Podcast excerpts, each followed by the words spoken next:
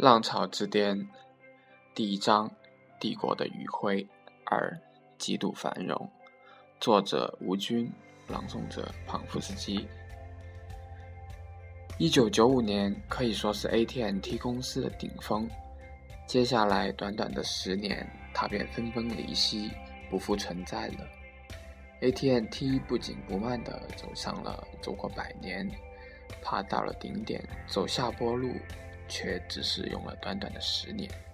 今天我们看到的 AT&T 实际上是由当年小贝尔公司之一的西南贝尔公司，即是以小吃大合并出的，类似于水电公司的设施服务公司。这类公司在美国统统成为资源服务公司，毫无技术可言。这在后面细讲。其实，从一九九五年起的这十年来，AT&T 本来有两次绝佳的发展机遇：二千年前后的网络革命，和从上世纪九十年代中期延续至今的无线通讯的飞跃。AT&T 不仅没有利用好机会，反而在这两场变革中丢了性命。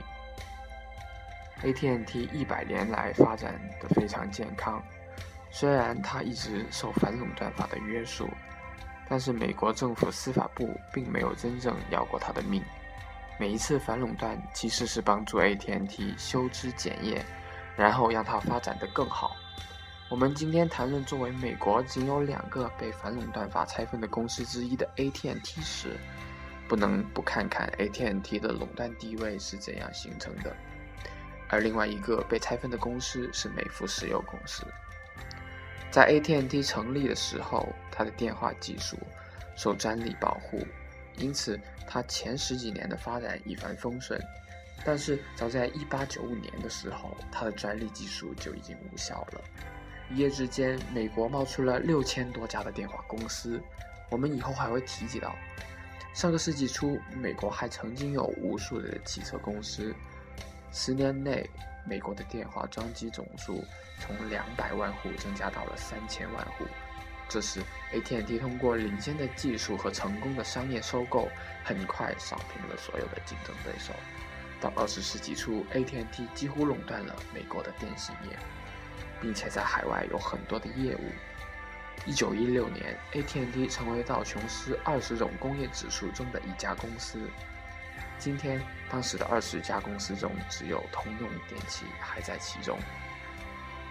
但 AT&T 的麻烦也伴随着公司的发展而来。美国政府司法部盯上了它。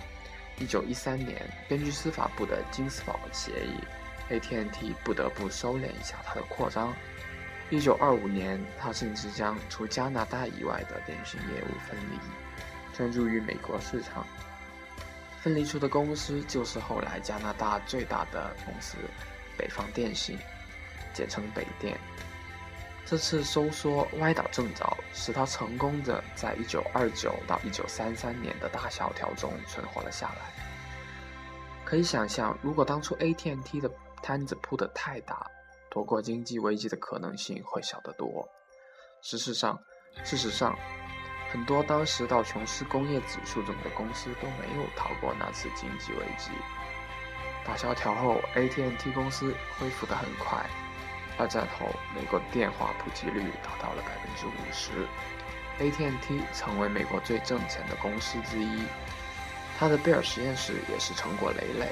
最值得一提的是，在二战期间，贝尔实验室的天才青年科学家香农提出了信息论。信息论是整个现代通信的基础。到了上个世纪的五十年代，AT&T 又发展到了美国司法部门都不得不管一管的地步了。一九五六年，AT&T 和司法部达成协议，再次限制了它的活动范围。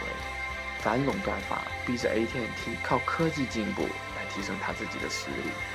我在谷歌总部曾接待了很多中国政府的领导干部。他们都关心为什么美国小公司很快能成为跨国公司。我认为其中一个原因是反垄断法逼着公司进行科技进步。当一个公司开始垄断一个行业时，它会更多的倾向于利用自己的垄断资源，而不是科技进步获得更多的利润。毕竟前者比后者容易得多。因此，AT&T 的巩固在自己技术上的领先地位。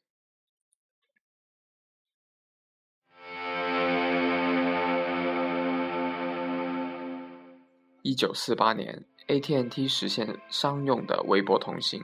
一九六二年，它发射了第一颗商用通信卫星。尽管有些小的竞争者存在，但他们无法撼动 AT&T 的根基。在很长的时间里，美国国际长途电话的价钱不是由市场决定的，而是由 AT&T 和美国联邦通信委员会 FCC 谈判决定的。定价是三美元一分钟。AT&T 计算价钱的方法听起来很合理。铺设光缆和电缆需要多少钱？购研发需要多少钱？雇接线员需要多少钱等。所以只有一分钟三美元才能不亏损。但事实上，到了2002年，当国际长途电话费降到平均一分钟只有三十美分时，AT&T 仍然有三分之一的毛利润。到了上个世纪八十年代，美国司法部不得不再次对 AT&T 公司提起反垄断诉讼。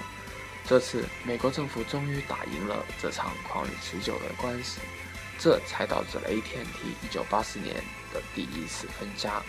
这次反垄断的官司不过是替 AT&T 这棵大树剪枝剪叶，剪完之后，AT&T 公司反而发展得更健康。十年后，AT&T 又如日中天了。